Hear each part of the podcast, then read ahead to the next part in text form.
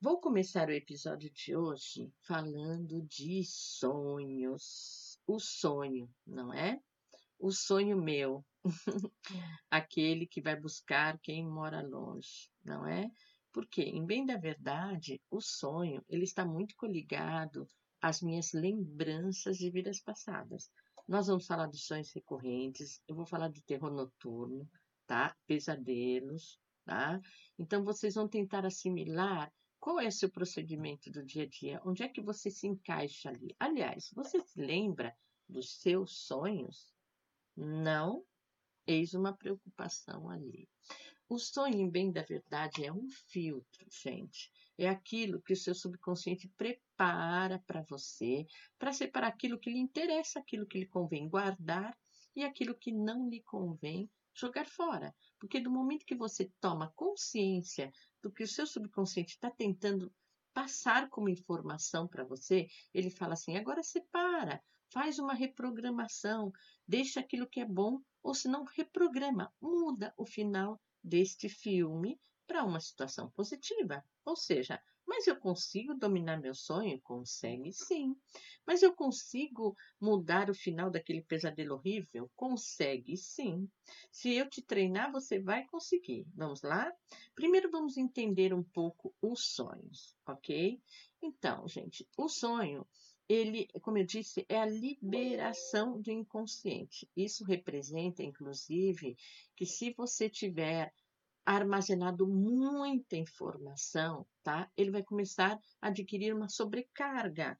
Eis a dificuldade do sono, eis os pesadelos, eis aquele mal-estar físico, inclusive, principalmente do dia seguinte. Nossa, aquele sonho não sai da minha cabeça. Eu nunca me esqueci daquele sonho. Parece que eu estou lá ainda. Então, nós vamos falar por dois parâmetros. O primeiro seria recordação, sim. São flechas da sua memória, sim. Fazem parte desse insight de memória, sim. E ele está tentando te revelar alguma coisa, gente. Ele está tentando falar com você. Ele está pedindo para que você mude o final do filme. Ele está pedindo para que você jogue fora aquele mal-estar e substitua por um bem-estar. E essas viagens que eu faço, as cenas se misturam. Eu estou numa casa que eu nunca vi, de repente estou num outro lugar e de repente entra um outro personagem. O que ocorre? A nossa mente é como um filme fotográfico, ela vai adicionando imagens ok? Então, de repente, esse filme fotográfico com muitas imagens se misturam, mas em bem da verdade, dentro desse processo tem uma única verdade, tem uma única mensagem. Ele está tentando te dizer alguma coisa. Mas como eu faço para entender isso se eu não me lembro dos sonhos? Ah, eu não sonho Claro que você sonha, você não se lembra dos sonhos.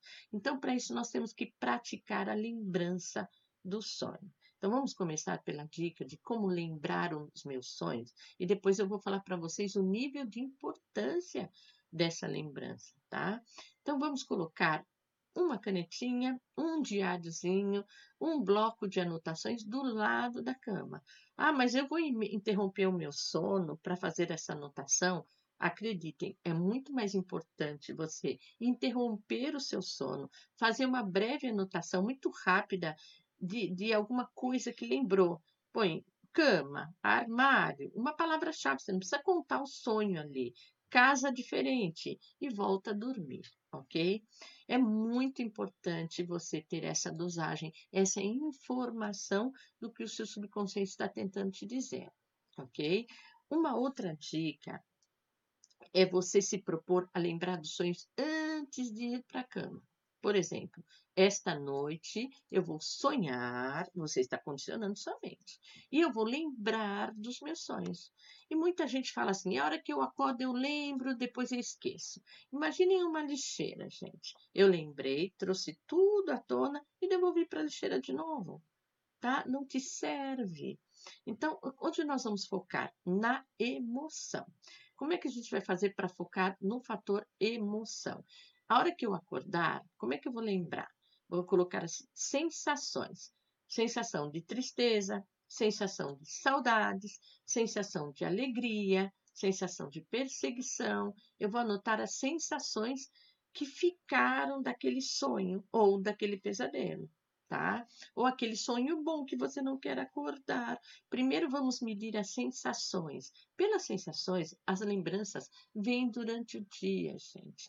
É onde nós temos que juntar as peças do quebra-cabeça e tentar entender qual informação que esse subconsciente está tentando te falar de forma simbólica.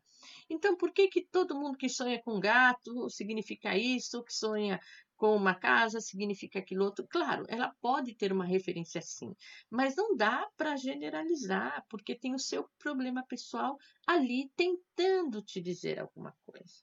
Por exemplo, vocês já não tiveram déjà vu? Nós já falamos sobre isso.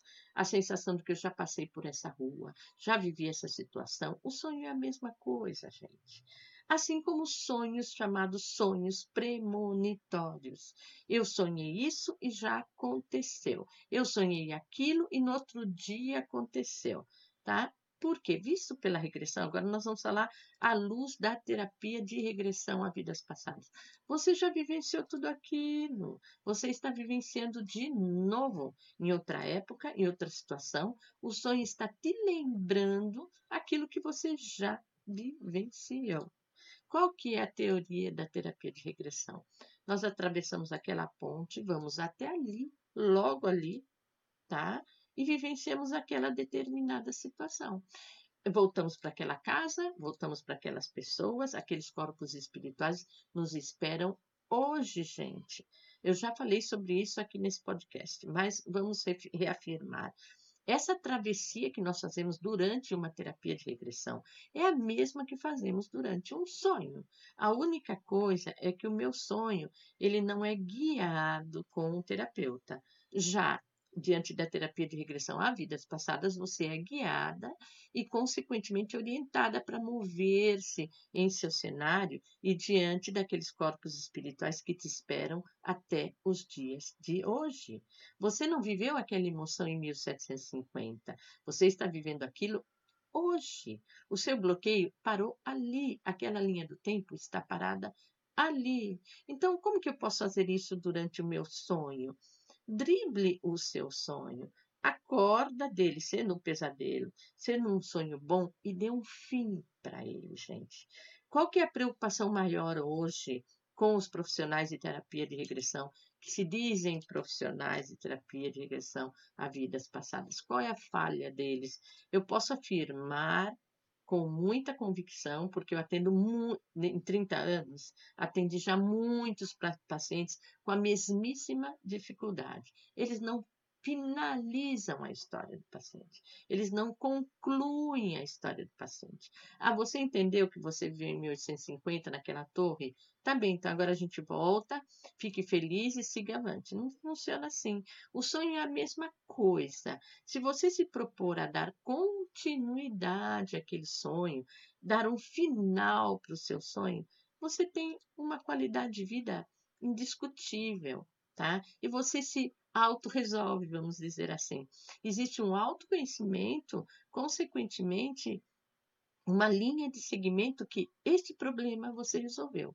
Tinha uma pequena pincelada, um ponto naquele sonho que você reprogramou mudou o final dele e ele pode voltar, viu? Enquanto você não resolver tudo, você vai sonhar com a mesma coisa, o famoso sonho recorrente, com a mesma coisa até que você solucione.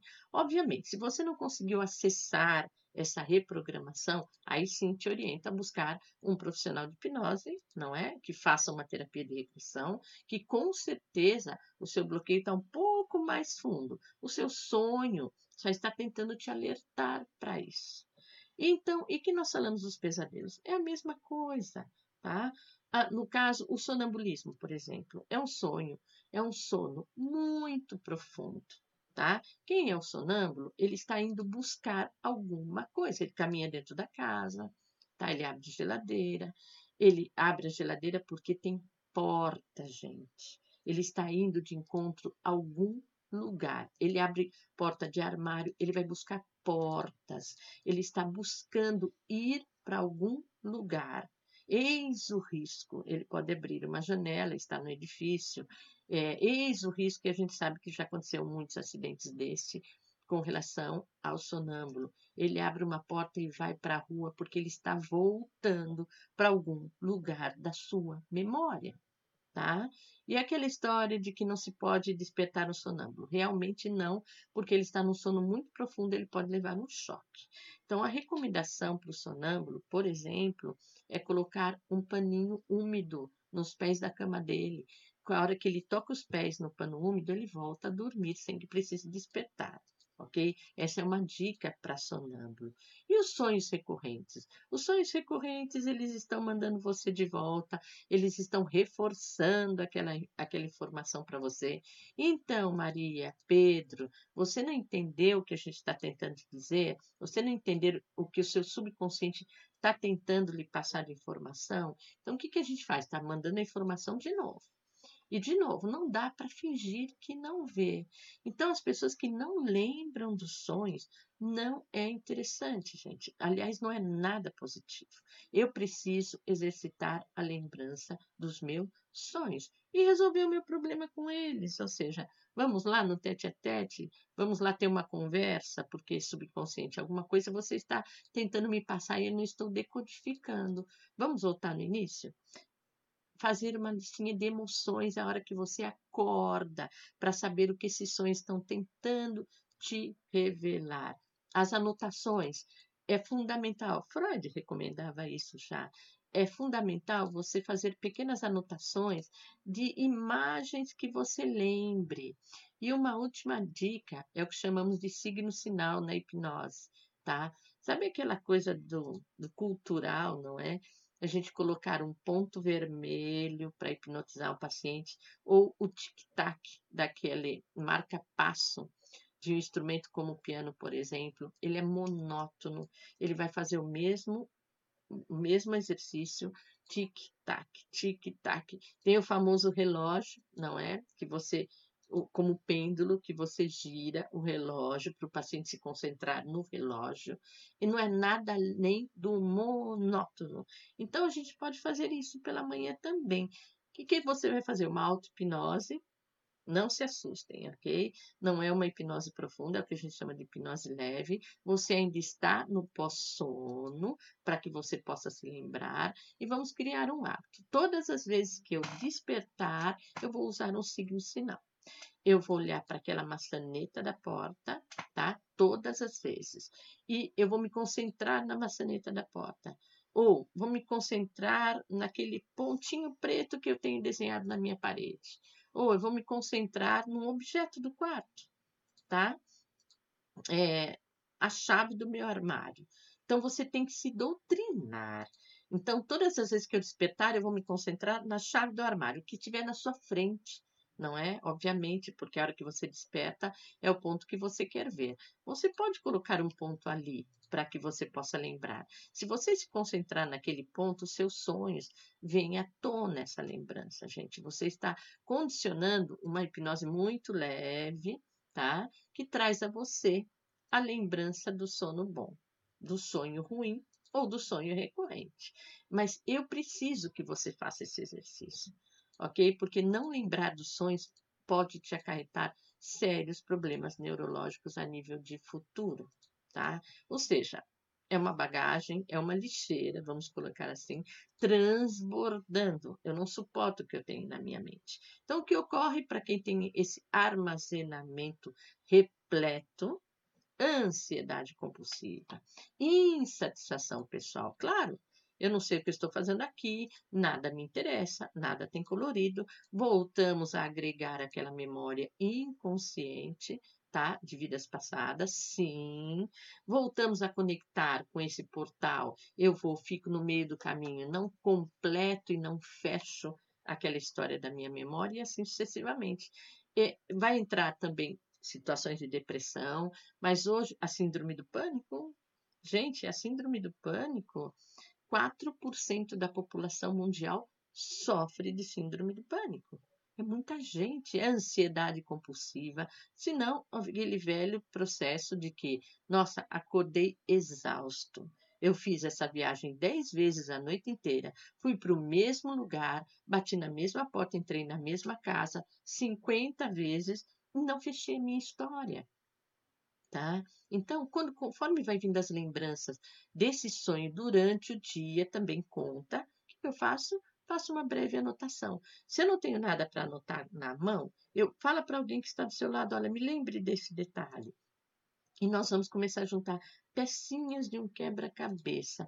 Você vai perceber que dentro daquelas coisas misturadas, daquele sonho estranho, daquele sonho raro, tem uma informação importante para você mas muito importante. Não é pouco importante, é muito importante. Dali você vai fazer um filtro e vai tirar aquilo que você necessita para reprogramar, como se você ficasse de bem com seu subconsciente. Isso eu não quero mais para mim, vamos deixar do lado de lá, ok? Então vamos transformar isso em um relatos de experiência de regressão a vidas passadas, que eu acho que vocês adoram as histórias, não é? Eu sei que sim, e é mais fácil de exemplificar para vocês. Eu vou contar dois casos para vocês de terror noturno. Para quem não sabe o que é terror noturno, são aqueles pesadelos constantes, onde o paciente grita muito, porque o desespero é total e restrito, porque ele se sente preso dentro do sonho, não tem a paralisia do sono, não consegue acordar, e quando consegue soltar a voz, ele grita demais, mas um grito de desespero mesmo. É um mal-estar muito grande, gente. Eles ocorrem não era muito comum nas crianças. Hoje eu já atendi crianças com terror noturno tá? Graças a Deus tivemos um resultado fantástico, mas foram sete anos de tortura, porque só atendo paciente a partir dos oito anos de idade. No caso dela, ela tinha sete anos, e a mãe falou: já não temos mais o que fazer, não tenho mais a quem recorrer. Então, por conta de um ano de diferença, eu acabei atendendo ela com resultados muito interessantes. Mas nós não vamos falar das crianças, vamos falar dos adultos. Eles ocorrem na maior parte em mulheres de 30 a 40 anos. Não me perguntem o porquê da estatística, até porque o terror noturno, até os dias de hoje, existem teorias a respeito do terror noturno, mas não existe uma explicação lógica para o terror noturno ok? Existe até a possibilidade da pessoa sofrer de algum distúrbio de via respiratória, então ele não oxigena o cérebro como deveria e ele passa a ter o seu terror noturno. Mas, enfim, são teorias, o terror noturno não tem uma explicação lógica a, visto pela ciência até os dias de hoje. Então, eu vou abordar das experiências que eu tenho em consultório a respeito da terapia de regressão a vidas passadas que vocês vão ver que é, também é fascinante e com resultados. Porque não adianta eu falar aqui da bela teoria, do fascinante mundo, porque é um mundo fascinante, né, gente? Vamos e convenhamos, é um mundo fascinante. Da terapia de regressão a vidas passadas, você não te dou resultado. Então, para que me serve? É mais uma história? Não. Eu preciso de resultados. Eu, como uma boa capricorniana, preciso de resultados mesmo. Eu preciso ver se deu certo. Eu preciso tocar. Eu preciso sentir. Então, dois casos que vocês vão gostar. Gostar porque o final foi feliz. Então, o primeiro, ela era uma jornalista muito, eh, deve ser ainda, fazem muitos anos, muito conceituada, de jornal muito importante de São Paulo do qual ela tinha dificuldades com relacionamentos, porque, claro, ela ia dormir à noite com o seu companheiro, seu namorado, enfim, com seu pretendente, e ela tinha o terror noturno no meio da noite. Gente, é alucinante. Ela falou: nunca pude brincar da festa do pijama, porque a história da festa do pijama com, a, com amiguinhas da escola, porque definitivamente a noite é aterrorizante. Eles gritam demais. Ela já ela chegou a isolar todo o quarto, porque geralmente São Paulo são apartamentos, dificilmente alguém mora em casa em São Paulo, a não ser que sejam casas enormes, não tem mais espaço para casa, não é? Então imagine num prédio Imaginem a situação. Então, ela isolou, ela pôs isolamento de tudo que era tipo. Ela fez, recorreu a todo tipo de ajuda. Fazem muitos anos, mas são aquelas histórias que não dá para esquecer, né, gente? Então, é, no caso dela, ela simplesmente veio buscar a terapia. Me lembro perfeitamente dos detalhes da história, como eu disse, não dá para esquecer. É, ela dizia que estava diante de uma grande casa de fazenda e quando ela se viu, ah, um detalhe, esqueci de abordar o, o, o momento do pesadelo dela, desculpem. Na verdade, durante esse sonho ruim, a única imagem que ela tinha em mente é que tinha uma cruz de madeira muito grande que vinha de encontro a ela, como se viesse sobre o corpo dela. Ela dizia: é uma cruz da minha altura e é uma cruz de madeira que ela descrevia com detalhes riquíssimos que vinha sobre o corpo dela. Então, ela em regressão, ela chega nessa casa, nessa mansão, como se uma casa de fazenda devastada, como se devastada por uma guerra. E ela sai daquela casa e ela se depara como se um funeral, porque ela viu que era um canteiro de um. Ela falava, ela citava que era um funeral, porque era um canteiro de alguém que tinha sido enterrado ali. E eis a questão: ela faz menção a essa cruz de madeira muito grande sobre esse canteiro, sobre esta pessoa que supostamente estava enterrada embaixo daquela cruz tinha uma única pessoa ali ao lado deste, vamos dizer assim, desse enterro. Era uma figura masculina, um jovem, e ela se aproxima dele sem entender de nada, mas a princípio entendemos o motivo do terror noturno dela. Lá estava a imagem da cruz de madeira que ela citava. Então ela faz a referência. Beth, a sensação que eu tenho é que houve realmente uma guerra, eles dominaram tudo, tá? E a matriarca da família, a última pessoa da família, veio falecer agora, e eu estou aqui enterrando a figura de uma avó, tá? E ela seria o símbolo de toda aquela, vamos dizer, aquela nobreza, aquele status que eles tinham. Ela falou: Eu fiquei sem nada. É como se eu ficasse na miséria, porque perdemos tudo, a única pessoa que me restava estou enterrando agora, e a referência que eu tenho do meu pesadelo, realmente, a cruz é idêntica à mesma, está sobre esse canteiro. Mas eu falei, você cita que tem uma pessoa ao seu lado, como se ela ignorasse aquela pessoa, porque realmente nós estávamos focados naquele símbolo que era o motivo do terror noturno dela, que seria a cruz de madeira. Ela falou, sim, tem um rapaz do meu lado, é, ele é mais velho que eu, porque ela era como se uma adolescente, mais jovem ainda, e ele me faz uma proposta. Ela fazia menção a ele como um lord, ou seja, uma pessoa com poder aquisitivo muito grande também. E ela dizia assim: a proposta dele é: agora, se você quiser ter sobreviver em bem da verdade, porque ela tinha perdido tudo, a minha proposta para você é um casamento. Ela fala para mim, Vete, eu não dou importância nenhuma àquilo que ele fala, é como se ele não me atraísse. E ele insiste na formalização do casamento. Então, ela fala que naquele momento é como se ela não quisesse decidir nada, mas por uma questão de sobrevivência, ela conclui que ela aceitou naquele momento do funeral, exatamente naquele momento, ou seja, aquela cruz representava aquele momento, aceitou a casar-se com aquela, aquele jovem em prol da sobrevivência, não era em prol de ter uma vida, recorrer à vida que ela já tinha tido. Bem, terminamos, concluímos a regressão, a terapia, a experiência dela, e subentende-se que, pronto, acabou o seu terror noturno, porque nós entendemos que a menção que você faz da cruz, a pressão que você sente, é deste momento que você perdeu a sua matriarca, que você perdeu a condição de vida que você tinha, passou a ter uma vida de sobrevivência, então, consequentemente, a nossa terapia estava resolvida. Bem, passado que eu acho que umas três semanas, ela teve de novo o terror noturno e ela falou, dessa vez de forma mais agressiva. Essa cruz vinha em cima de mim, vinha em cima do meu corpo, eu senti o peso daquela madeira. Então ela voltou no consultório e ela falou, Ivete, alguma coisa não deu certo, porque é, temos um problema ali. Eu voltei a ter o terror noturno. Bem, não é nada comum tá? É, as pessoas recorrerem porque não deu, não comigo, ao menos por 30 anos. Por isso que eu faço a referência de finalizar a história. Mas para mim a história estava finalizada, até porque eu não tenho a garantia da gente voltar naquela história, porque para mim aquela história estava fechada. Eu não posso condicionar o paciente a ver isso ou aquilo. Então eu falei para ela, Regina, nome fictício, não é?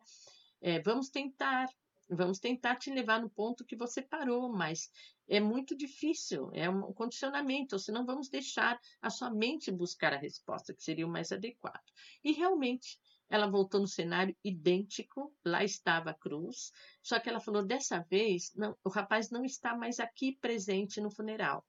Então eu falei, olhe em torno. Quando ela começa a buscar em torno, gente, ela percebe que tem uma única árvore. Sempre que o paciente menciona uma única árvore dentro da terapia de regressão, ele fala de um ponto de encontro. Ela fala, sim, Ivete, ele está embaixo de uma árvore, cabisbaixo, de costas, e eu vou tentar me aproximar dele. Quando ela tenta se aproximar, ela falou, é como se eu fosse repelida, não me deixam aproximar, não consigo me aproximar dele. E ela começa a chorar compulsivamente. E ele fala de cabeça, cabeça baixa, cabisbaixo, de que ele nunca aceitou aquela situação, porque, em bem da verdade, ela rejeitou o matrimônio ele comenta, ele faz o relato para ela. Ela nunca aceitou a proposta de casamento dele. Então, nós estamos falando de um momento atual. Aquele corpo espiritual estava perturbando, estava visitando seu sonho recorrente, tá? De forma opressora, porque ele não tinha história resolvida. Vocês entendem? É como se a gente parasse no tempo e no espaço. Ela renasceu, aquela história acabou, para ele não acabou, gente. Ele fica esperando ela voltar. Sempre que um corpo espiritual aparece de cabeça baixa ou de costas, eu já sei que vai ser difícil de lidar, porque ele rejeita alguma coisa que se passou ali e essa história não teve um final feliz tá? Então é onde eu insisto com ela, tenta falar com ele. Ela chorava muito, ela tentava se desculpar com ele, ela pedia para que ele seguisse para a luz, ela tentava dar consciência a ele de que aquela história acabou.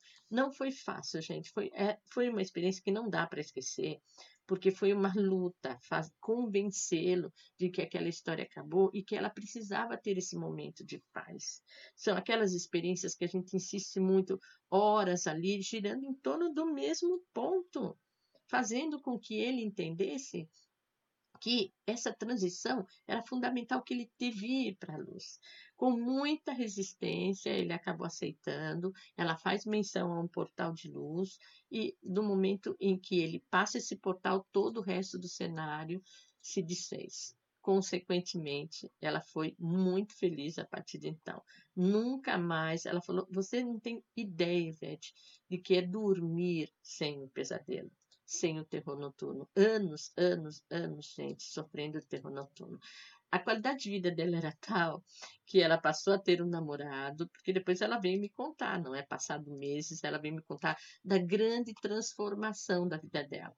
Na época eu vivia em Santos, na cidade de Santos, ela vivia em São Paulo. Ela falou: faço questão, Ivete, da gente tomar aquele café juntas, porque preciso contar tudo que me aconteceu desde que aquele portal fechou desde que aquela história terminou, só o fato de não ter mais o terror noturno, eu renasci, tá? E a propósito, como uma grande jornalista que era, ela ambicionava um jornal ainda mais importante daquele, me lembro perfeitamente, era muito conceituado e ela conseguiu aquela vaga, estava trabalhando no, no, lugar dos seus devidos sonhos. Depois eu não tive mais notícias, mas com certeza nunca mais foi visitada por esse pesadelo, que é o terror noturno, que é uma sensação por demais de desgastante. Chega a causar depressão, obviamente, porque é uma coisa do qual você não tem controle, tenho medo de dormir e assim sucessivamente. Então, gente, agora, para dar continuidade ao terror noturno, eu não podia deixar de contar mais uma experiência para vocês. Que faz parte do, do histórico do terror noturno, só que dessa vez mistura com o romântico não é? O par romântico, a famosa alma gêmeas. Bem, ela cita que ao dormir, ela dormia com a irmã e sempre foi tremendo porque eh, não podiam mais dormir juntas e etc e tal, porque era a única irmã, a irmã sofria muito por ela também, porque ela era mais jovem das irmãs, tinha muita diferença de idade, toda a família quer ajudar nessas horas, né? O pai já tinha desistido, é, é sempre aquela situação, a mãe ali acudindo, mas já não tinha mais nada para fazer. O sonho dela é que ela via alguém saindo da tomada da parede do quarto, sem contar que tamparam todas as, as tomadas de parede, não só do quarto, como da casa inteira, para ela não assimilar a tomada e poder ter um sono bom. Mas não adiantou, nunca adiantou. Ela, ela dizia que ela via uma perna saindo dessa tomada da parede, tá? Essa perna um dos pés estava descalço com uma calça dobrada até o joelho e a outra perna tinha botas e não tinha a não tinha a calça arregaçada até o joelho. Toda noite era o mesmo sonho, era o mesmo pesadelo. Ele saía de dentro da tomada e como se viesse de encontro a ela, sobre o corpo dela, ela sabia que era uma figura masculina pelo formato da perna, mas ela nunca viu um rosto ali, nunca viu um corpo. Só essa pessoa, esse corpo espiritual, no caso, saindo daquela tomada e aterrorizando seu sono mas desde sempre. Bem, resumo, gente, ela se viu num campo, ela caiu no cenário onde era uma floresta, um campo, e ela sabia que era um cenário de guerra. E o mais curioso, ela vestia vestido de noiva. Ela estava vestida de noiva. Ela falava, Ivete, não condiz ao cenário. Eu vestida de noiva, de uma roupa muito antiga, belíssima, numa floresta e sabia que tinha guerra porque ela falava, eu ouvia o barulho das armas, dos estouros, eu sabia que era um cenário de guerra. Enfim, ainda assim, de noiva, ela corre dentro dessa floresta porque ela estava, ela falou, a sensação que eu tenho é que estou buscando alguém.